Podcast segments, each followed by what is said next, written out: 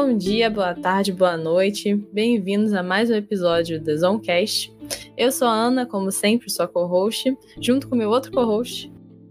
Eu mesmo, o Deck, aquele que secretamente está roubando todas as suas informações sem que você perceba ou assenta com o fato.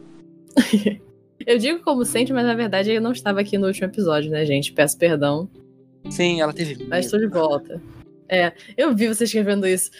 Que palhaçada, eu tenho medo dessas porcarias, tenho nada. Você ouviu? Eu não ouvi, eu tenho que ouvir ainda.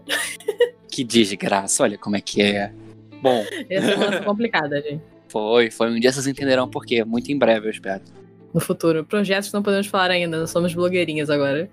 Exatamente. Muitos projetos que eu não posso falar, nós podemos falar sobre eles ainda. É, mas sabe quem sabe dos projetos? Todos os nossos desenvolvedores de redes sociais, que sabem sobre tudo da nossa vida. E falando no assunto, que tem tudo a ver com o nosso tema, o que nós vamos falar hoje, querida Ana?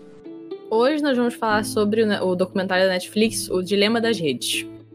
Isso, né? então, isso mesmo. Acho que vai ser nosso primeiro documentário, a gente já falou sobre séries e filmes aqui, mas documentários acho que nenhum antes. Uhum, é.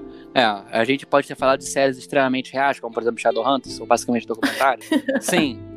Né? Mas esse é um documentário for real, que tem lá o seu editorial, né? Tem uma, um editorial clássico né, desse documentário, que nenhum documentário ele é totalmente isento de opinião, mas queremos botar aqui os nossos inputs sobre o assunto. Esse documentário que deixou você provavelmente em posição fetal depois de ter visto ele por completo. Então, vem com a gente, galera!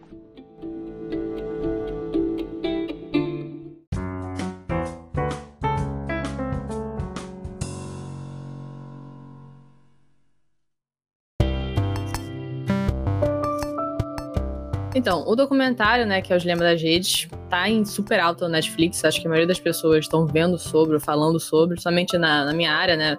O povo aqui deve saber se já tá acompanhando o podcast por um tempo, que eu trabalho com design de interação, então eu trabalho. Meu trabalho é basicamente. Não, a sua área é povo de computador. povo de, é TI. TI, é, povo de computador. A sua tia de 64 anos vai olhar para você e falar assim: Ah, minha nena é sobrinha, trabalha com computador. Ela pode ajudar você a colocar, instalar seu antivírus. É, exatamente pior que é isso mesmo. Sendo que eu não sei fazer essas coisas. Entendam, tias. Eu não sei fazer essas coisas. Todas elas agora estão se sentindo ofendidas. Mas voltando ao documentário, né? Inicialmente, é, a gente segue um personagem, eu só vou falar rapidinho sobre isso, porque eu fiquei surpresa que é basicamente o que eu faço, eu era o trabalho dele no Google, que é um tal de Tristan, sei lá como é que fala o nome dele. Uhum. É, e ele é o que cara. É o Ruivinho. Né, é o Ruivinho. É, ele trabalha com design ético, ele era, né? Ex-funcionário do Google, trabalhava com design ético, mas dentro do design de interação, que é basicamente a minha proposta também de trabalho. É, e assim, eu tava comentando com o Deck, assim que eu vi o, o documentário, que eu tinha acabado de sair nessa semana sobre um bootcamp de growth hacking. Oh, é, é, é irônico, não? Irônico. É, e assim, assim que eu terminei de ver, o que, que é esse documentário, né? Vamos falar um pouquinho sobre o que, que é, antes de a gente entrar sobre as opiniões. Sim é um documentário é, sobre a questão das redes sociais e como ela foi crescendo para se desenvolver para ser produtos que realmente acabam usando a gente, pessoas, como produtos. Uhum. Né? E por que, que isso é um problema ético, um problema é, que pode causar situações fora online, né? Problemas offline. É, entre outras questões. Então, isso é o que ele se propõe é. a tratar, o documentário. E uma né? outra caracterização importante, na minha opinião, é a seguinte: como que redes sociais são produtos que são desenvolvidos por uma visão ultracapitalista de negócios. Então, vocês ali são produtos, vocês estão comprando coisas, por mais que vocês não percebam, vocês compram anúncios. E como que esses anúncios em sequência, como que essa invasão de dados, como que essa captação de tudo que você é ou deixa de ser é vendável, é uma é, é e você está sendo bombardeado diariamente de informações que você não requisita, mas estão mudando a sua vida e das pessoas ao seu redor. E de, às vezes de países inteiros. Exato. Então essa é a proposta, né? Tem até uma frase pelo que você falou que esse Tristan ele usa, não sei se é ele ou se é outra pessoa. Mas ele fala: se você não está pagando pelo produto, você é o produto. Sim. Né? Então você não paga pelas redes sociais, então alguém está ganhando dinheiro de alguma forma.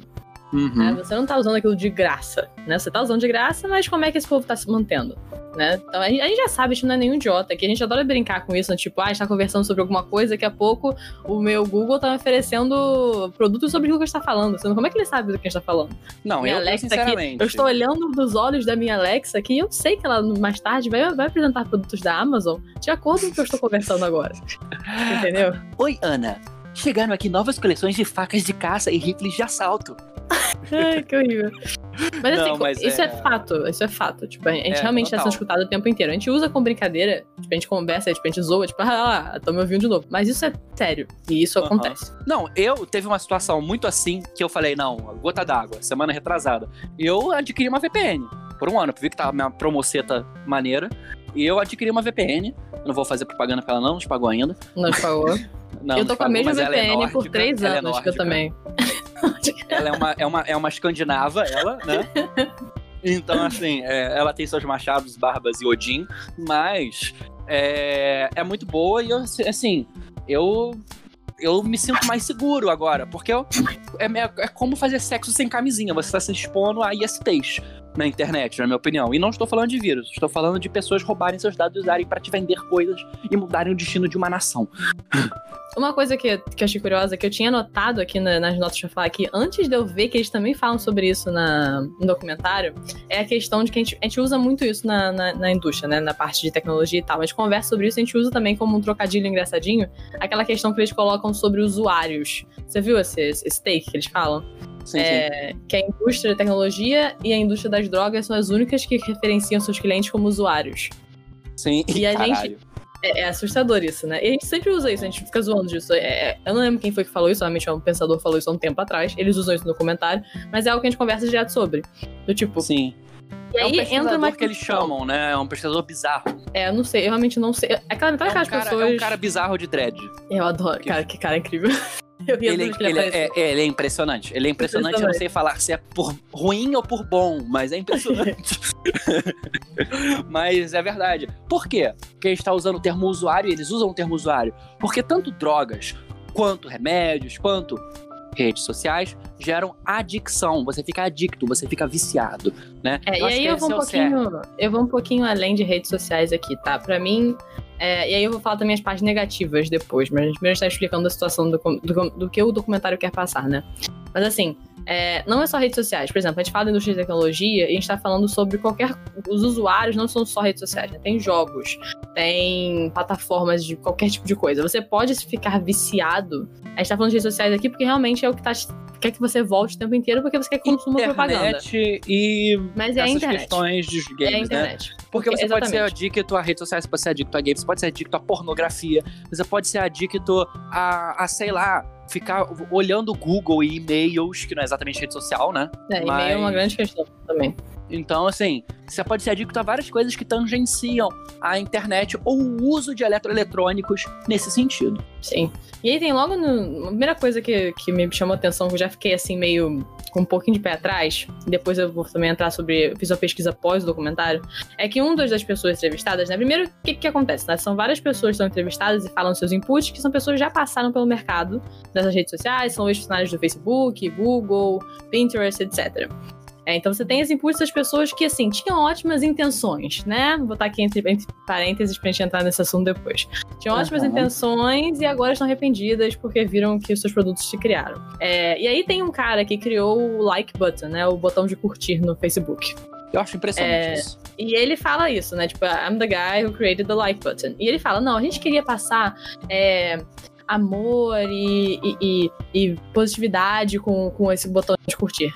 Bullshit. Mentira Ah, descarada. Até parece. Não, você não queria passar isso. Você queria passar engajamento. É, isso que você quer fazer. Cara, Cara, não é assim. Ah, Madre Teresa, pelo amor de Deus, Madre Teresa. No Vale do Silício? Ah, porque se você, for, se você estiver falando disso, você tá realmente falando sério, não existiu nenhum tipo de pesquisa, isso tá me dizendo, porque você virar e falar, eu lembro dessa frase claramente que ele falou no documentário, né? Que ele falou que ele queria passar positividade e ele fica muito triste vendo agora que isso tá afetando a autoestima de pessoas que não conseguem muitos likes. É. Aí tem acontece? um vídeo dele, logo depois ele é triste, ele pega um pataco de nota de 100 dólares do, do é, ele criou ele um botão de curtir, aí ele seca suas lágrimas Aí ele fala, ai, eu tô muito triste. Aí ele, ele acende o um cigarro com essas notas de 100. O cigarro é feito de notas de 100 libras esterlinas. Ele, ai, eu tô triste pra cá. É aquele, aquele vídeo, eu tô com depressão!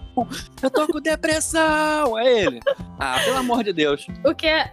O que fica muito. Assim, o que para mim empobrece bastante a, a, o que eles querem passar ali. Porque assim, se você tá me dizendo, se eu realmente vou acreditar, então, no cara, que ele realmente quis passar a positividade e que ele fica realmente muito triste em ver a situação, vamos falar que ele tá sendo realmente verdadeiro, tá? Ele tá sendo uma pessoa verdadeira. Significa que naquele momento, quando estão fazendo, e eu entendo porque essa é a parte 100% X, que é a minha área, a gente faz uma pesquisa inacreditável em como isso vai afetar como isso vai mudar? Faz teste AB, que eles falam como é que funciona lá no, nesse documentário. Uhum. Tem milhões de situações de pre previsões de quais são as jornadas do, dos usuários dentro da plataforma usando aquele, aquele novo botão que você vai criar. Você sabe o que você está criando quando você cria isso. Você sabe que você está colocando é, um estímulo a mais na sua plataforma, de você dar aquele like, e você vai estimular isso a serem. É, é contabilização, vir uma competição dentro das redes sociais. É para isso uhum. que você está criando isso, para criar engajamento, para pessoas postarem mais, para elas terem mais likes e para elas se sentirem melhor. Essa é a proposta. Você não quer passar positividade com a droga do like button. Você quer passar engajamento. E se você não fez essa pesquisa básica para entender por que você quer fazer isso, você está tirando todo o mérito desse documentário é isso que eu não consigo entender, sabe? Uhum. É... Eu acho que eu eles quero, tentaram quero... passar uma mensagem que é super importante e que é válida, totalmente válida e majoritariamente correta, através de uma, digamos assim, é, queremos nos manter como heróis nessa situação, não queremos é, é como vilões. Mas, cara, desculpa. Você foi o soldado que lutou numa guerra ao lado do ditador. Você foi o general que mandou ocorrer um massacre. Você foi um cara que anuiu com um ciclo de corrupção que arrancou bilhões da saúde. Você é, no mínimo, um comparsa. Desculpa. Exato, cara, Deck, inclusive, deixa, deixa. Não, tá certíssimo. E eu li é, um, um como se fosse um artigo, né, sobre o documentário, que tem uma frase que é basicamente está falando, e eu achei perfeita. Então eu vou falar aqui, não é meu, tá? Essa frase é do, do, do artigo, a gente pode botar depois o link para quem quiser ver. A frase é a seguinte: É verdade, os incendiários sabem muito bem como incendiar. E um incendiário reformado pode ser capaz de dar algumas dicas úteis de segurança contra incêndio, mas eles ainda são incendiários. Exato, e eu exato, amei exato. essa frase. Tipo. Exato. E é ainda isso, faz é uma ligação Todo mundo ali tá muito triste com o passado, sabe? É. Ah, eu, agora eu realmente acho que tem que mudar e tal. Mas você fez parte disso. Essa é a verdade. Exatamente. Se você, se você precisar virar pra mim e botar filmezinho lá do. do, do... O quê? Do Steve Jobs? Steve Jobs, é, no final. E aí a gente mudou nossa visão do que o Vale do Silício era. Bullshit! Você tinha pesquisa, você sabia o que você queria fazer com isso. Qualquer inovação. É todo um bando de é filho da puta querendo comer um ao outro, é só isso. É, toda inovação é disruptiva e toda inovação vai ter um tipo de, de, de, de problema que você vai ter que enfrentar. É, é o seu dever, como inovador, pesquisar quais são as, as consequências que isso vai trazer. Tudo bem, você não consegue medir de uma forma inacreditável, mas você sabe o que são pessoas. Pessoas estão aí desde sempre e elas são capazes do que a gente faz agora desde sempre. Uhum. Você dando uma ferramenta para elas para isso ser amplificado. Uhum. Então você entende quais são as consequências disso. Tem que entender quais são as consequências. Não, é, eu acho que. Não tô falando que o Max Zuckerberg tinha, quando ele criou o Facebook lá no quarto dele, com uma, uma pretensão de ser só internamente para Harvard, ele sabia que isso pretendendo eleger o Trump. Não, não é isso, é, né? Não é isso que a gente tá falando. Mas assim, não, a partir do é, momento que ele tá lá. É, é, é, exatamente isso. Ele não liga. Ele não ele liga. Não... E eu acho que o que acontece pra gente fechar essa, essa crítica pessoal de boa parte das pessoas, eu acredito que boa parte, não todas que estão ali, mas é, é uma operação Valkyria das redes digitais. Por quê? O que, que se trata de Operação Valkyria, né? O filme que teve o Tom Cruise e tal, um nazista do bem não existe, cara. Desculpa, aquele cara defendia trabalho escravo, ele não pode ser um herói. Mas Exatamente. naquele momento, ah, porque ele queria matar Hitler. Mas ele era um filho da puta. Desculpe, sinto muito. é aquilo. E não é. É uma operação Valkyria, só que no Vale do Silício. Não, gente, não, né? Não, tudo bem. Ok, é bom, seria ótimo que Hitler tivesse morrido. Seria ótimo que, olha, meu Deus, nós não, quis, não queríamos isso. Foi um erro de cálculos e o mercado malvado. Não você surfou nessa onda, você surfou essa onda, você bateu com a prancha de surf na cabeça de milhões de criancinhas, e agora você tá assim, ai, ai, eu não queria, não controlei a onda. Não, você foi nessa onda, sabia que você estava fazendo, você assumiu os riscos, e agora você tá, infelizmente, tentando tirar as ervas daninhas que você plantou no caminho. Mas é difícil. Agora é difícil, não é não?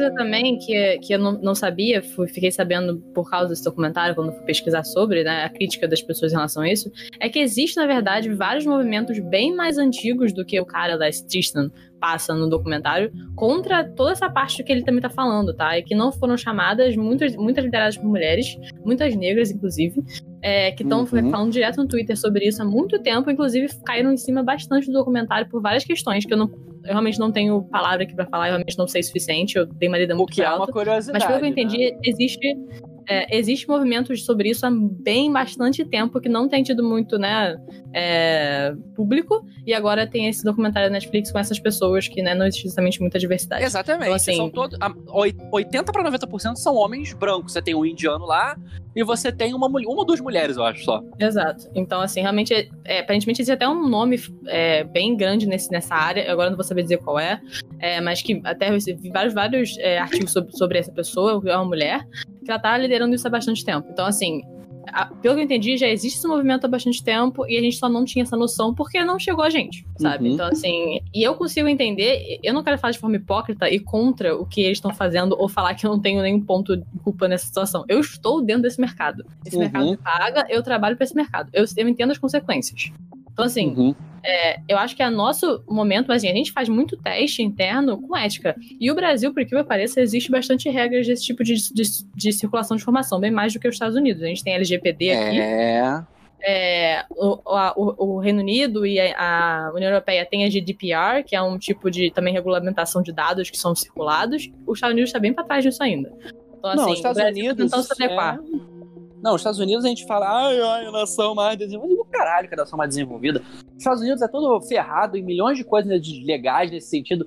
A, a, a questão de internet Estados Unidos é bizarra. Ela é totalmente controlada, exceto na questão legal, que é para proteger o usuário. Para proteger o usuário, ela é totalmente desregulada. Agora, para pegar e ler seus dados e para saber tudo que você está fazendo, inclusive o governo, aí eles podem. Ainda reclamam da China, eu acho isso incrível. É assim, os dois são terríveis, na, na realidade. É, é, a visão de que muita gente tem de que os Estados Unidos é o país perfeito e que tá, sabe, lá, lá nasce tudo, o Vale do Silício e pá.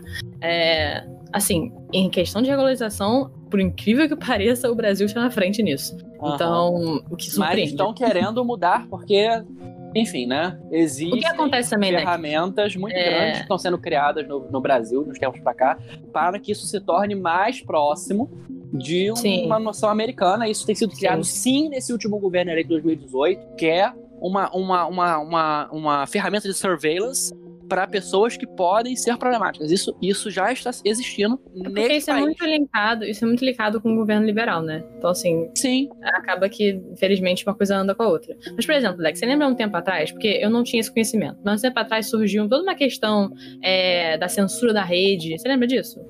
É, sim, sim, 2012, 2013. Pá, e tal, exatamente. Sim, Marco Civil da Internet foi Marco em 2000 internet. Foi na época do primeiro mandato da Dilma.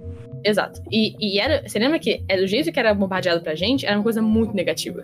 Uhum. Então, tipo assim, a internet vai ser censurada agora. A internet vai ser terrível pra todos. Você não vai poder fazer uhum. o que você quer fazer na internet. Sendo que era uma coisa Isso. muito positiva.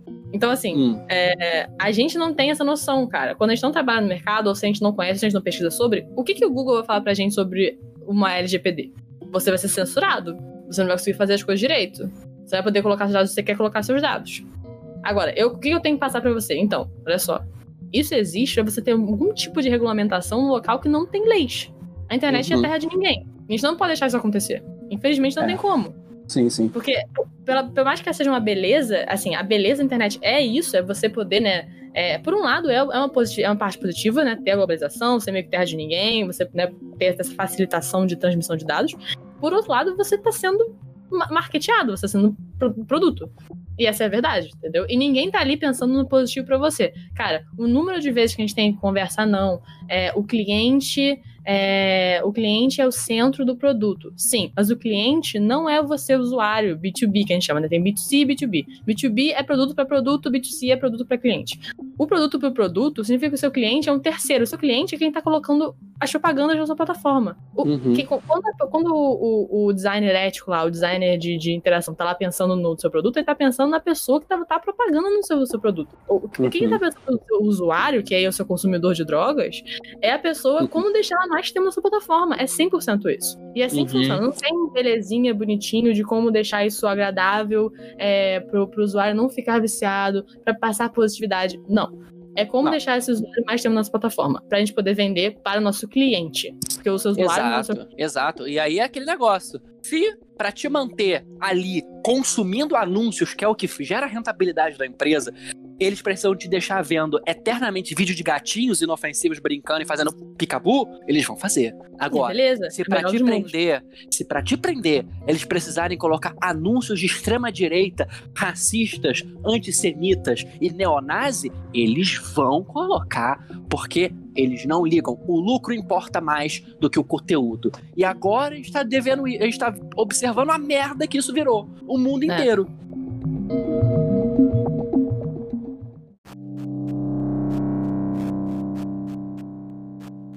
Eu acho que uma das coisas que mais me dá medo é a parte da polarização. Quando começou a passar isso no documentário, eu realmente fiquei nervosa, porque isso é uma realidade.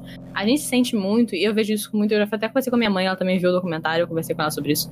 Essa questão de o que você tá vendo é uma bolha de informação que você acha que todo mundo é igual a você. Então, quando você sai dessa bolha, eu sinto muito isso, na realidade, e eu demorei até entender que é, é feito dessa forma porque, né, é uma coisa personalizada para mim. Eu não consigo entender como tem pessoas na cidade, por exemplo, que votaram no resultado que deu nessa última da sua eleição, por exemplo. Porque na minha bolha de realidade, não tem ninguém assim. Tem uma outra uhum. pessoa, outra vez, meu Deus, como é que pode isso acontecer, sabe? Então uhum. é porque uhum. eu tô muito distanciada da realidade que não é minha realidade. Porque as minhas redes sociais já entenderam que eu gosto de consumir. E eu não quero consumir uhum. o, o, que não me interessa, obviamente. Eu não quero consumir algo uhum. que eu não concorde. Eu não quero ver isso na minha timeline. Sendo que é importante eu ver isso. É Sim. importante eu ver que existe essa realidade. Que existe muita gente pensando assim. Porque senão você não tem diálogo. É. E eu sabe o que é mais incrível nessa questão da política? É, a gente fala de polarização, né? Eu acho que é muito conveniente você falar de polarização política, ok? Quando a polarização ela é vista por boa parte da grande mídia entre uma extrema esquerda e uma extrema direita. Só que, assim, na verdade, o que acontece hoje em dia, em boa parte dos países, não é exatamente isso. O que acontece é uma polarização entre pessoas que defendem um sistema republicano democrático progressista, ok? Seja de esquerda, seja de centro-esquerda, seja de centro. E existem pessoas que não defendem isso, que são antidemocráticas, antirepublicanas e reacionárias. E aí a gente tem, dentro disso, o problema é você cair no mais baixo nível disso. São pessoas que fazem isso a ponto de machucar o próximo ou de negar a existência do próximo ok? E é esse o diálogo de polarização que eu acho que o, o, é conveniente colocar, como foi colocado no documentário, que é uma crítica que eu tenho, né? A parte política do documentário, eu tenho umas críticas razoáveis, porque a parte de UX, que é a área que a Ana trabalha, ela tem aquelas críticas, né? As minhas críticas são na área de política e na área de, de geopolítica, porque eu amo e eu vejo isso diariamente. É uma coisa que eu consumo muito, ok? E eu acho que aquilo que ele fez ah, porque agora a rede é dominada por uma bolha de extrema esquerda e uma bolha de extrema direita, não existe mais o centro. Não. Eles até sacaneiam, falam que o movimento político da dramatização é ao extremo centro, né? É, é. é muito engraçado. É, eu acho que isso não é bem assim. Não é bem assim, não é bem assim nos Estados Unidos, não é bem assim aqui no Brasil, não é bem assim na França, não é bem assim na Espanha, não é bem assim onde quer que seja, não é bem assim na Índia. A Índia passa por uma situação causada pelo Facebook e pelo WhatsApp que é inominável e ninguém olha. Você sabe o que está acontecendo na Índia, caro ouvinte? Pesquise, descubra, porque caso você não saiba, uma eleição muito parecida com a nossa aqui do Brasil aconteceu na Índia, um país com 1,8 bilhão de pessoas. E sabe o que aconteceu? Um ultranacionalista hindu, que é o atual governante da Índia, está basicamente permitindo que milícias extremistas hindus massacrem, linchem e expulsem minorias étnicas e minorias religiosas de faculdades, de cidades e de vilas. Isso está sendo aplaudido, isso está sendo movimentado por meio de WhatsApp, por meio de Facebook, por meio de redes sociais. É, isso é perigosíssimo. Esse é o das redes sociais, realmente. Você facilita muito essa, essa comunicação, né? Pílulas de sabedoria do deck. Oi, queridos, deck aqui numa inserção, uma pílula de sabedoria para complementar o assunto da Índia que eu tinha falado agora há pouco. Pois, essa semana agora, semana passada para essa, a organização da Anistia Internacional, uma das mais famosas organizações na defesa de direitos humanos e liberdade de imprensa, liberdade de opinião e progresso social é, em todo o mundo, declarou que deixaria o solo indiano porque não vê mais possível a atuação minimamente segura de seus membros dentro do subcontinente. E o que isso significa? Isso significa que a situação lá está tão complicada, tão difícil, quanto, digamos assim, em locais que nós já percebemos que estão em ciclos autoritários, como por exemplo no Irã, ditaduras da África, ditaduras de, da, do leste europeu, como por exemplo Belarus, é, e outros lugares também que nós podemos citar aqui, ficar meia hora citando. Então, o que isso significa? Isso significa, em suma, que a Índia está se fechando um regime ultraconservador reacionário que agride direitos humanos e está sendo conivente com práticas análogas a genocídio, e isso tudo está sendo permitido por indústrias que estão permitindo que grupos extremistas se organizem e ajam. Até quando? essas empresas se importam com 1,8 bilhão de pessoas, no caso a população da Índia, que estão sofrendo ou estão se permitindo viver numa situação de persecução tão grave? Fica aqui o questionamento. Pílulas de sabedoria do deck. Eu imagino que eu tenho uma, uma, uma opinião política que ela é, vamos dizer, contrária, digamos assim, ao meu grupo. Eu não tenho uhum. espaço para disseminar isso né? Eu não tenho uhum. esse espaço. Então eu me calo. Por mais que eu tenha esse pensamento. Agora, se eu tenho esse espaço, se eu consigo facilmente achar numa rede grupo de pessoas que têm esse mesmo pensamento que eu, e eu consigo disseminar isso, e a gente sabe que quando a gente começa a conversar, né, acaloradamente, as coisas começam a crescer e tomam proporções que normalmente não tomariam, é, eu acho que isso é realmente algo que a gente tem que começar a olhar, né? Que é tudo uma questão também do, do Facebook. O Facebook está em milhões de processos por causa disso. Porque facilita uhum. muito essa conversa, né? Essa conversa que Sim. acaba saindo da gente. As é. redes sociais podem unir pessoas que não se conheceriam, que são maravilhosas, mas elas também podem unir dois filhos da puta. Exato, aí, esse é o problema. Filho, duas pessoas maravilhosas juntas fazem muito bem, mas dois filhos da puta, quando se unem, fazem muito mais coisa ruim do que qualquer outra bondade que duas pessoas juntas boas possam fazer. Esse que é o problema. E é o que e aí tá eu coloco isso. E aí eu coloco um outro input do que eles falaram lá. O cara que, por exemplo, falou da, dos recomendados do YouTube, né? Que o cara criou os recomendados do YouTube. Era outro cara que foi entrevistado nesse documentário. É, eu também, novamente, entro com a questão de, de, mio, de da, do documentário ser um pouco míope na relação de pesquisa. Você tá me dizendo que o cara, quando criou é, os recomendados do YouTube, ele não percebeu o quê? O YouTube é um algoritmo, como todas as redes. Né? Ele não tem como limitar o que é verdade, o que não é verdade, o que é discurso de ódio, o que, é, o que não é discurso de ódio. O máximo que eles conseguem fazer é procurar a palavra-chave porque já fazem. E mesmo assim, estão tirando várias coisas, você tá sabendo, é. milhões de polêmicas já com o YouTube, tirando coisas do ar que não faz sentido nenhum ser tirado e deixando milhões de coisas bizarras. Mas ok. Porque, não, é... não vale a pena porque, novamente... sacanear, escrotizar o YouTube aqui, que ele merece. Olha só, para não falar da política draconiana que o YouTube tem de, de ganhos, porque só ganha quem é uma pessoa ali que é extremamente plástica, ok? No YouTube. Se você escreve o, o termo transexual ou trans, e até termos, dependendo do, do vídeo, homossexual, você pode ter seu vídeo desmonetizado sem Sim. razão aparente. Sim. Por quê? Por quê? Porque o YouTube, ele prefere tornar a sua política homogênea para o máximo de países possíveis. E tem países que permitem que o YouTube atue neles, só que eles impõem regras. São países reacionários, países conservadores, muitos deles localizados no Oriente Médio e na Ásia, ok? Que é o que está acontecendo por exemplo, em diversos países. A África também tem muitos países assim. E o YouTube, ele não se importa, ele prefere baixar a régua para todo mundo do que criar funcionalidades para tentar se adequar àquele mercado local e, e, e causar mais estresse para os desenvolvedores, que seja. E o pior não é nem isso. Eles preferem mutilar o próprio produto para se abaixar a esses níveis abissais de repressão, de controle de censura, o que eu acho, sinceramente, absurdo, mas eu entendo. Você quer ganhar seu dinheiro, você quer ganhar seu dinheiro, por mais que ele seja sujo, de sangue. É, esse é o problema. E eu, coloco mais, botar mais dedo, né, nome aos bois aqui. YouTube é da Google, tá? Lembrando Exatamente. sempre. É, porque muita gente não faz associação e eles querem dessa forma. Porque eles querem que cada produto seja separado, porque os problemas não cheguem no, no, no pai. Igual o WhatsApp do Facebook. Então, sempre lembrando.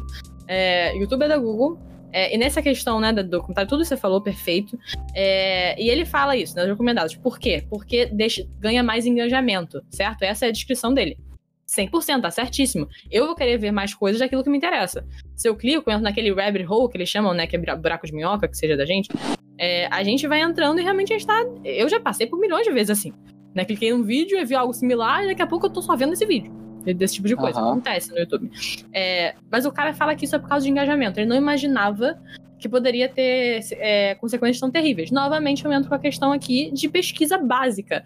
Você não percebeu que não teria como, de verdade, não tem como, é, existir um guideline perfeito que uma AI, né, que uma inteligência artificial, que é a do YouTube, com um bilhão de vídeos sendo publicados por dia, vai conseguir limitar. Não tem como. Ela não vai conseguir, por mais que a gente tenta fazer guidelines aqui específicas para cada país, vamos supor que todo mundo perfeito, né, e você conseguisse fazer essas limitações. Ela não tem como fazer esse bloqueio. Se você está criando uma plataforma que está sugerindo é, tá abrindo a possibilidade, sugestão para pessoas que pesquisam coisas que não são necessariamente as melhores coisas do mundo, né? Você não tem como falar para mim que você não teve uma pesquisa básica de, de, de, mercado, de campo, de entendimento de consequências de, de usuário aí, com seus usuários, com a sua plataforma, para entender que isso não aconteceria. Você tá me chamando de burro. Não, não, tá mais do que isso. Não, mais do que isso. Se isso é real, se essa informação é real, se a empresa não tinha como fazer isso, nós temos aí duas opções. Não tem okay? como. Não tem como. Primeira opção: a empresa é feita por desenvolvedores completamente idiotas, o que eu acho que é muito improvável. Não, não é okay? é. Isso. E tem a opção 2, que é vocês não quiseram se dar ao trabalho. É, é porque olha só, o cara vem pra mim, faz uma apresentação, querendo ou não, são feito, é feito por pessoas, então humanos erram, tudo bem. Mas o cara vem na apresentação uhum. e mostra pra mim, olha, isso aqui, com esse, com esse novo clique de recomendados, eu vou ter um engajamento aumentando 130% na sua plataforma. O que vai gerar pra você 200% a mais de lucro mensal. Facilmente, muito mais do que isso. Eu tô botando estimativas uhum. baixas.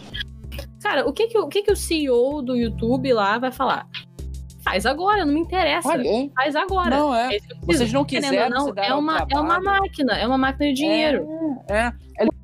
Eles não quiseram um se dar ao trabalho de refinar e tornar minimamente ético. É isso que eu tô querendo dizer. Vocês não se. Vocês, desculpem, CEOs que estão nos escutando aqui, tem uma, uma gama enorme daqueles. Vocês Nossos 20 mil usuários mensais. É, vocês não quiseram fazer certo. Vocês priorizaram o lucro nesse método de capitalismo selvagem que é inumano e desgraçado, a custo de sangue, a custo de pessoas, a custo de nações, a custo de democracias, a custo de repúblicas, a custo do próprio tecido de sociedade humana que está sendo destruído por ações inconsequentes de 100 pessoas que só visaram o lucro imediato. Sobe internacional!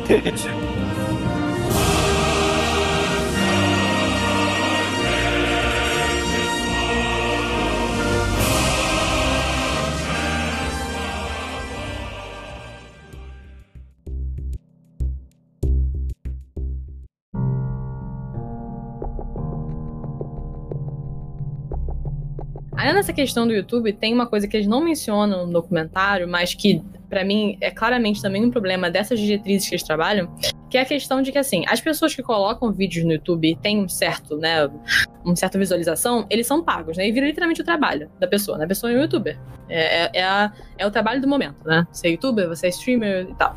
A gente querendo aqui, né? A gente tem podcast. No caso, a gente, a gente depende das visualizações para poder ter algum tipo de lucro em cima disso ou não. Sim, então, a gente assim, é, é, cria de engajamento. Exatamente, a gente cria de engajamento. E aí você cria um problema maior ainda. Porque o que gera engajamento, quem que faz esse algoritmo? Não são pessoas no YouTube, como não são pessoas no Twitch, como não são pessoas em nenhuma outra plataforma é uma AI que entende o que está em alta e disponibiliza para mim, para você, para qualquer um que é o seu, né, o seu espectador de YouTube da vida. Então assim, o que acontece? Clickbait, fake news, milhões de Isso. coisas assim, porque é o que gera engajamento. Então não é que exatamente a, a exista um, um, uma pessoa ruim, vamos botar assim, não, uma pessoa com, com, com, ódio no coração lá no YouTube que tá fazendo isso acontecer. É o que a AI foi produzida para fazer e a gente não tem que comparar mais isso, não tem como. Então, assim, é, eu virar pro, pro YouTube colocar um vídeo lá no, no título, é, meu Deus, peguei um táxi à meia-noite e olha o que aconteceu. Barra é, no clickbait, barra. E eu começo a botar um monte de coisa assim, eu giro. Mete eu, um monte eu, de hashtags sem um sentido. De, exatamente. Eu, eu crio uma. Eu já entendi. Eu, como, como participante do YouTube, eu preciso ganhar dinheiro com isso também. E eu já entendi como é que a plataforma funciona. Então você cria literalmente vários minions de YouTube que sabem uhum. que pra eles conseguirem fazer sucesso, eles têm que mentir ou fazer algo ruim. Você fazer... quer ver uma outra coisa? Observe as thumbnails dos vídeos de YouTube desses youtubers médios e grandes. Olha, são todas iguais, mesmo estilo, olhos crescendo, caras assustadas, pessoas brigando uma com a outra na frente, morrendo de rir, vários emojis. Por quê? Porque isso chama. Isso você faz a outra clicar, caramba, o que aconteceu aqui? Ou, Exato. meu Deus, eu quase morri. Aí a pessoa, ah, eu quase morri de rir com, esse, com essa piadinha aqui, trazida pelo nosso patrocinador, Ego Wagging Dumbbell. Aqui, é tipo, é, é nisso, entendeu? Então o problema nem, não é somente que as plataformas agem dessa forma, é que elas estão programando pessoas também para agir dessa forma por elas. Porque no, no, no, tipo de mídia que é o, que é o YouTube, você, você também tem é, patrocínios e, e, propagandas dentro do seu próprio vídeo. Então você, como pessoa que é o produto, você também tem que criar o produto, porque você tem que criar engajamento no seu próprio vídeo para o YouTube falar, então, esse vídeo aqui vale a pena colocar um ad. Eu coloco um ad nesse vídeo e aí você é pago. Então, o YouTube, para mim, é o pior dos mundos, falando de redes sociais, no sentido de engajamento e criação de, de, de, dessa, dessa disseminação de conteúdo falso, etc. Porque você tem que literalmente manter a pessoa no seu vídeo para você poder ser pago. O que é de pouco diferente do, do Instagram, coisa. por exemplo. Porque o Instagram é. você, você não é pago por ad no, no, seu. na sua foto, digamos assim, né? Você, você, você pode ser contratado você vai por uma empresa. Né? É, ou você pode ser contratado por uma empresa e é um ad pessoal seu, você não necessariamente precisa fazer nada pelo Instagram. Não, não é associado ao Instagram. E o Instagram, o que ele precisa fazer, na verdade, é dele com os clientes e com o produto que é você, né? Então não tem essa, essa metalinguagem dentro do Instagram. Uhum. É, é, é, o que você falou. Você, você tá vendo alguma coisa, ele percebe. O que me deixou muito assustada, que eu não sabia no documentário, depois eu pensei, é verdade mesmo, ele consegue ver quanto tempo você tá olhando pra uma foto, cara. Porra, é essa? É assustador. Isso é real. Isso eu não sabia não, disso. Eu consegui entender, tipo assim, que eu, que eu dou like, realmente aí as pessoas parecem mais pra mim do que outras e tal. Mas eles conseguem saber quanto tempo você tá olhando, porque. Sim, tá, porque você acha não é que TikTok, parado no seu celular na, na mesa. faz isso também, TikTok faz isso também. Você pode ver ah, com certeza, você vê uma coisa mais de 3 segundos, vai ser recomendado pra você. E sobre ads, sobre né, propagandas, de forma geral, a gente entra em outra tangente infindável, que é a qualidade do que tá sendo ali veiculado em propaganda. Sinceramente, pelo amor de Deus, a gente tem agora um trabalho majestoso feito pela Sleeping Giants Brasil, que a Sleeping Giants é uma, uma organização que pelo mundo inteiro, né, tem a do Brasil, tem a dos Estados Unidos, tem a da França, sei lá, e eles têm é, a, avisado as empresas que anunciam, ok, e as propagandas delas estão financiando sites de fake news e sites perigosos, né? Aí, e isso aí. é muito importante. A Sleeping Giants Brasil tem feito um trabalho fenomenal e está obliterando todas as margens de lucro de diversos pessoas famosas do mundo das fake news, inclusive alguns filósofos da Virgínia, entendeu? E, né, filósofos fecais da Virgínia. Uhum. E, enfim, é, isso é importante. É importante. Ai, mas liberdade de expressão. Não. Liberdade de expressão é uma coisa. A sua liberdade de expressão termina exatamente no ponto onde ela começa a ferir outrem. Exato. Por isso que é importante não ser terra de ninguém na internet. Porque, cara, o ponto e vírgula que isso vira um. Ah, mas aqui eu posso falar o que é. É coisa de americano, inclusive, né? Vamos lá. Aqui é. Is a free country. A segunda emenda. Is a free country. Não, ele só eu posso falar o que eu emendas. quiser. É, são du- é- é a quinta e a segunda, né? É quinta e a segunda, ele não sabe nem qual é qual.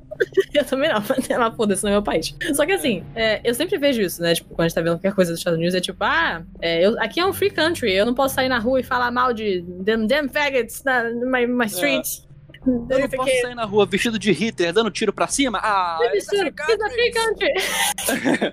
então, isso é a internet, entendeu? It's a free country. Você não vai chegar na cara da pessoa, na rua, e falar, você é um filho da puta, eu te odeio. Mas na internet você vai. Eu sou filho da puta, É. eu te odeio. Mas sabe o que é o negócio? Você falou sobre uma coisa sobre ser terra de ninguém. Eu discordo. Eu vou te falar, a internet, ela é vista e as pessoas agem nela como se fosse terra de ninguém, especialmente os boomers. E as pessoas novas demais. Ou seja, Nossa, quem tem é menos de 18 ou mais de 30 agem como terra de ninguém. Pessoas assim, na nossa geração e finalzinho da geração. Eu vou a- dar um a pouquinho Z, de. Eu vou dar um pouquinho de. de, de escolher chá aqui pros, pros geração Z. Eu acho que até uns 15, ok. Eu acho que o povo aí que tá nos seus 16, 17, 18, 18 anos são até pessoas bem, assim, ass- um pouco mais avançadas do que o normal. Porque é Sim. uma geração meio fodida também. Acho que Sim, consegue sim. ser mais fodida que a nossa geração. Coitados. Sim, sim, sim, sim, sim, sim. Mas é o que eu estou falando. Esse povo, né, com menos de 18 e com mais de 30, 30 e poucos, trata a internet, majoritariamente, não são todos, como terra de ninguém. Só que não é terra de ninguém, meu anjo! Eu sou formado em direito, você vai ser processado e você vai perder muito dinheiro. E vai ser gostoso, porque você merece. Mas aqui, Deck, essa que é a parada. Não, aqui. Aí Entendeu? agora isso tá, se- isso tá mudando nos Estados Unidos, porque não temos ouvintes americanos, eu acho. Professores americanos, não temos. então, olha só, não temos ainda. Estamos falando de BR, BR. Ué, ué, ué. Então, assim, aqui no BR, não trate como terra de ninguém. Não me venha falar, Ou no mínimo. responder o comentário. Não me venha responder o meu comentário me chamando de moleque, ok? Burro, escroto do caramba, que eu vou responder com toda a pompa possível. E se você, em réplica, falar, tá achando que aqui, aqui é PM, eu vou citar todos os artigos e eu posso lhe processar. Eu, sim, eu já quase fiz isso. Essa história é boa. Essa história é excelente. É maravilhosa. Tá achando que tá falando com quem? Aqui, aqui é policial, caralho. É o primeiro, é Minas Gerais, caguei. Segundo Tipo, ponto. tá ameaçando você, tipo, what the fuck? Segundo, segundo, isso é infração administrativa segundo o Código da Polícia, ok? Terceiro ponto, meu filho. Artigo Blue do Código Penal. Quarto ponto, artigo Blau do Código Penal. Quinto ponto, só vai tomar no olho do seu cu. Pronto, acabou. Não me respondeu mais, eu achei incrível. Acho que ele Você enfiou como é que as mão no coisas são, né? É isso aí, mano. Não tem mais onde fiar. É. Ah, tem alguém batendo aqui na minha porta, é um policial.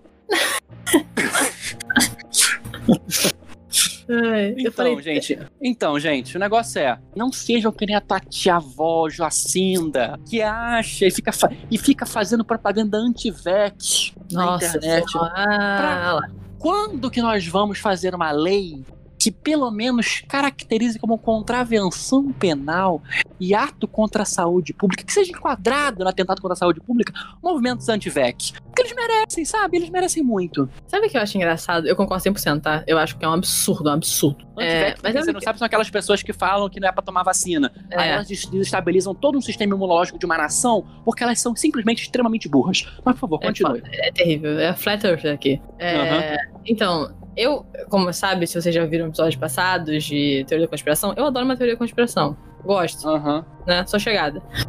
Mas assim, eu sou chegada de uma questão de comédia. Tipo assim, eu acho engraçado teoria da conspiração. Eu gosto de me envolver. Eu já entrei em vários é, rabbit holes no YouTube de, de teoria de conspiração. Eu acho muito curioso. Mas eu normalmente não Perigoso. acredito. Na... Vamos lá. Né? Acho que a gente tem que colocar aqui na mesa as coisas de verdade. Porque a gente acha que a gente brinca e o mundo agora tá muito ruim pra gente brincar com as coisas, né? Aham. Eu, eu normalmente acho que as teorias da conspiração são reais. Só que assim, eu gosto de falar que eu acho, porque é divertido ver as pessoas ficarem chateadas com isso. E é divertido você, tipo, né, ter aquela coisa, ah, será que foi? Será que não foi? Pá! É, Mas assim, é, é. uma coisa é você falar que a Terra é plana. Foda-se, você, não tá, você na verdade não tá afetando ninguém, só você mesmo que você é um idiota. Agora, você virar e falar, ah, isso vai avançando aos pouquinhos, isso que é o problema da teoria da conspiração. Ah, eu acho que a vacina vai deixar todo mundo com, sei lá qual é o nome que eles falam, tuberculose, sei lá aquela porra que eles acham que vai dar. Autismo. Autismo, é, nossa senhora. É, Não, não, eu mas acho é que. isso, isso traz uma ponte com o que eu te disse antes. A internet une pessoas boas e pessoas filhas da puta. Mas ela também une um terceiro grupo. Sabe qual é o terceiro grupo? Idiotas.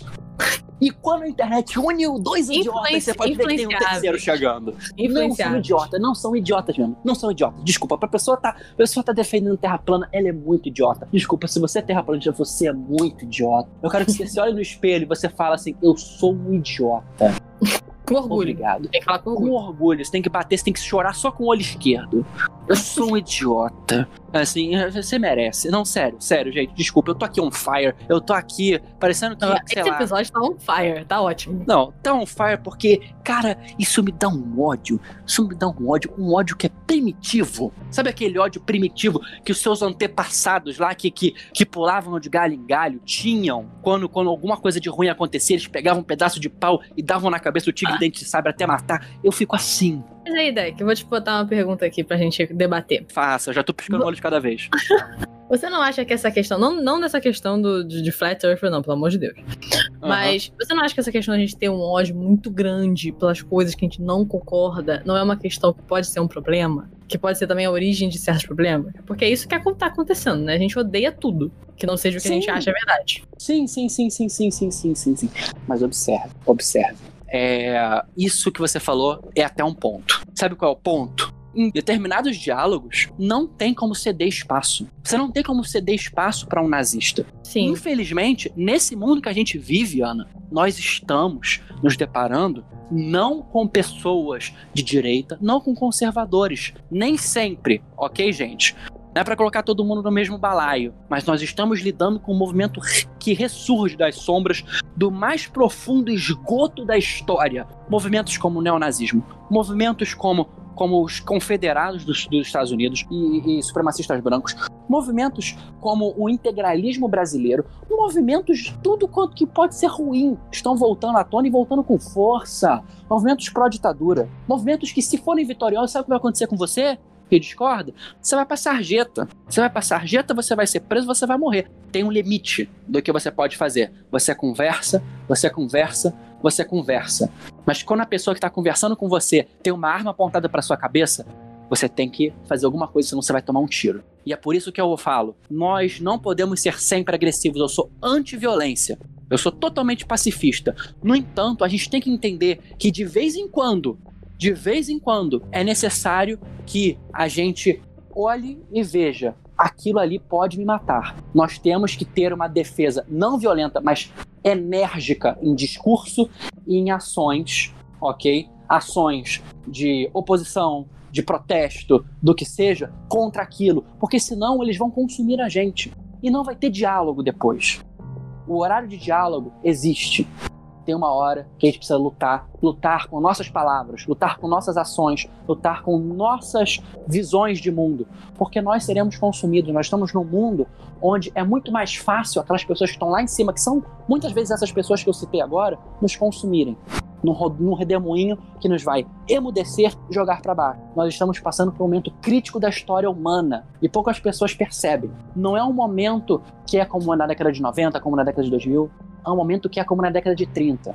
Nós estamos decidindo se vai surgir um Hitler, se vai surgir um Mussolini de fato, se vai surgir um Stalin. Eu preciso falar, gente, matou muita gente. Ou se não vai surgir.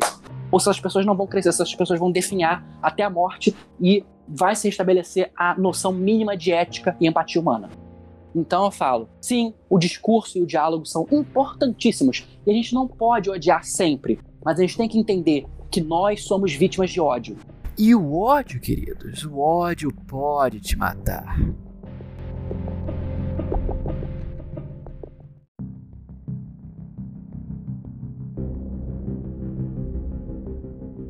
Uma outra coisa interessante no documentário é que, não sei se chegou a ver na parte final, quando tem tá rolando os créditos, e eles começam a dar umas dicas, né? De Uhum. coisas que você pode fazer pra conseguir sair um pouco desse mindset de vício, né?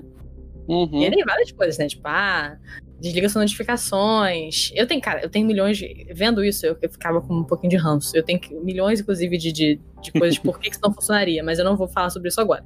Minha questão é: nenhum momento é dito pra você excluir o aplicativo. É claro! Eles devem ter um contratinho bonitinho O ali. que é muito curioso.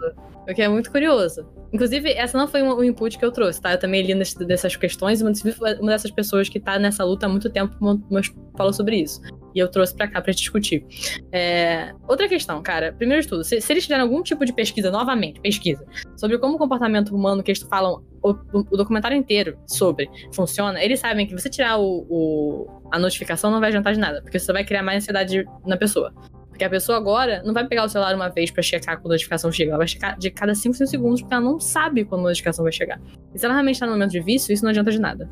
Porque isso vai fazer uhum. a pessoa entrar cada vez mais no, no, no aplicativo. Tá? Isso é comprovado, é, aumenta a caso de 150% o pick-up, que a gente chama, que é você levantar o celular até a sua, a sua cara. Isso que é bizarro, o seu iPhone sabe quantas vezes você faz isso por dia. Às vezes você pega ele da inatividade para atividade. Então, assim, isso aumenta muito caso você não tenha suas notificações ligadas, se você está num nível de vício muito grande. É, entre outras questões que eles falam que nenhuma funcionaria, tá? Isso aqui é fato. A partir do momento que você, você é da geração Z, ou a gente, millennials 95, que é basicamente uma geração Z, e você tá o tempo inteiro pegando o celular, você é um, você tá viciado, cara. Você passa mais de 3.5, 4 horas por dia no celular ou na internet, de alguma forma. Eu também. Inclusive, acho que a gente pode olhar aqui para ver depois no eventualmente o tempo de horas que a gente fica. Pode ser Sim, uma boa, não. hein? É assustador, eu vou entrar aqui pra ver até. Vamos lá, vamos lá. Atividade. No iPhone é onde que vê mesmo? é... Atividades. 4,55 minutos.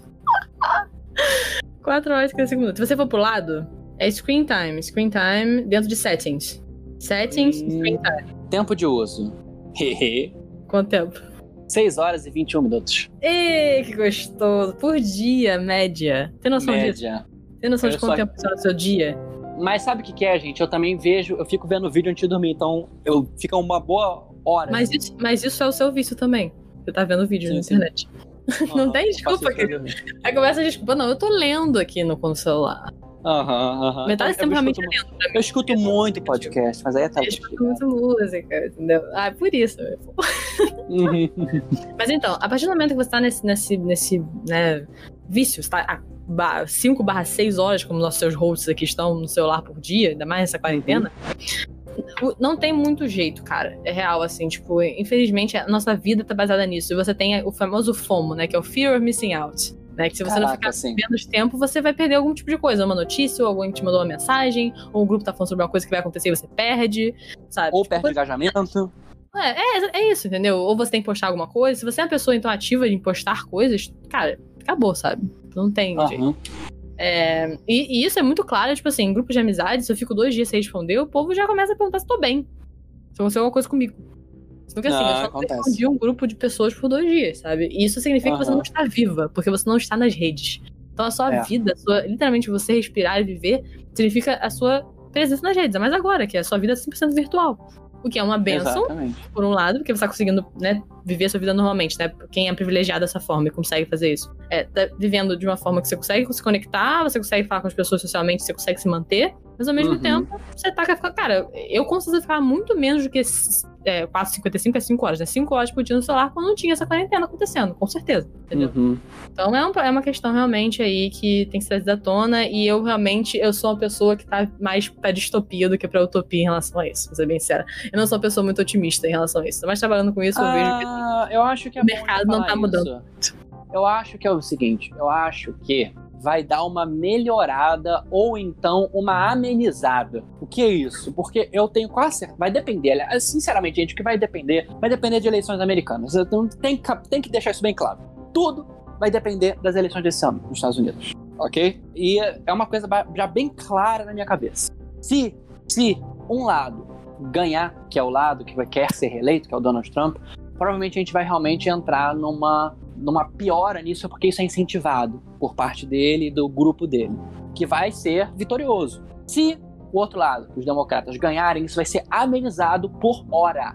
Por hora. Não quer dizer que para sempre. E não vai ser melhorado, vai ser amenizado. Ok? É, não, então, não tem interesse nessas empresas mais gigantes. Você acha que o Google vai parar de fazer qualquer coisa para incentivar o não uso? Vai, não vai, não, não tá crescendo novas empresas. É, é um TikTok coisa. surgindo, é um Snapchat continuando a existir separadamente, é isso, gente.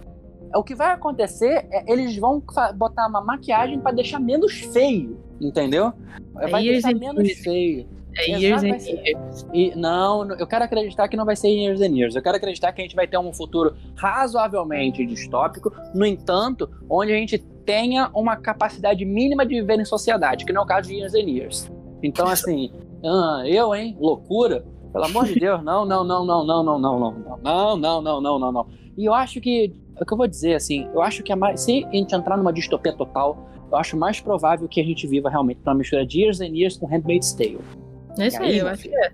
Eu acho que é isso. Mas, eu não, mas não vai, a gente não vai, a gente não vai ver isso. Eu acho que então eu vou segurar suas palavras, Deck, pra ser mais otimista. E a única forma de a gente ver isso é, no próximo quinquênio, que é cinco anos, é a gente ter um aprofundamento feroz dos movimentos de neoconservadorismo alt-right que estão acontecendo na, nos Estados Unidos e na Europa, mas que aconteceram estão começando a se enfraquecer gravemente. Ok?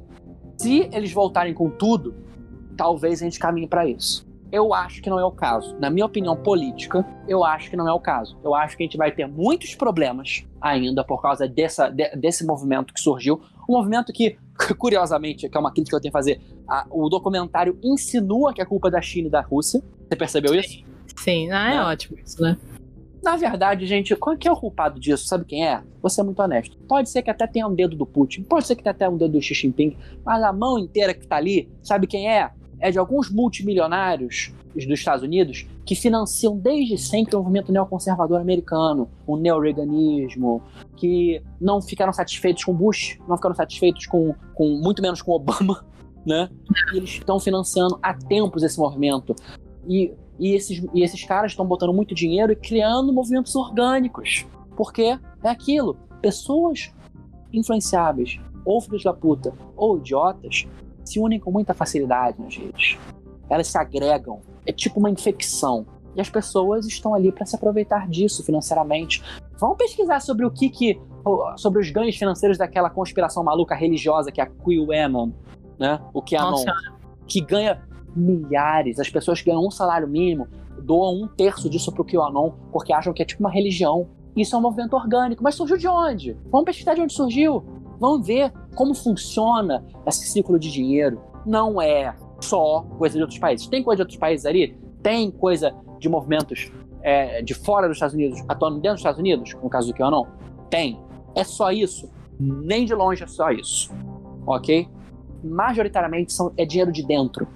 É dinheiro de pessoas é, que são malucas dentro e pessoas que querem se aproveitar daquilo, que querem ter o poder na mão, que querem que, que aquecimento global seja considerado uma conspiração qualquer falsa, que querem um retorno à posição primitiva de família que a gente tinha até os anos 2000, que é a família mãe, pai e dois filhos, que querem que uh, a mulher se submeta ao homem no mercado de trabalho, que querem uma separação mais clara entre locais de negros e locais de brancos, que querem que imigrantes sejam expulsos de volta para os seus países e que querem que você seja observado diariamente para que você concorde com eles, porque se não concordar, você vai ter um problema.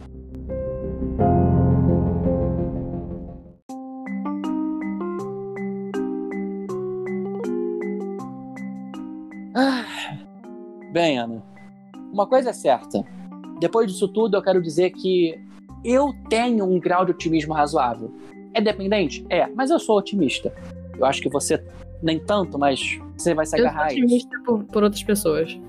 É, eu e eu acho. Eu, eu acho que eu consigo ser mais otimista nessa sua visão, mas eu não consigo ser muito otimista na parte tecnológica. Não, não, não, não, não, de forma alguma. O negócio é que a gente tem que sempre, gente, ficar de olho e tentar se, se cuidar de si mesmo. Falar assim, cara, olha o que eu tô fazendo com a minha vida. Caramba, o que, que eu estou fazendo é, com, com, com, as redes sociais, ocupando 80% do meu tempo livre? Isso é um pouco demais, isso é um pouco absurdo. E é por isso, gente, fiquem de olho.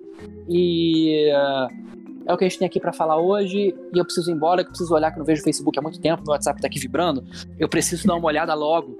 Antes que. Acho que tem alguém querendo falar comigo aqui. Ih, caramba, o aplicativo vibrou. Peraí. Gente, eu vou desligar aqui, tá?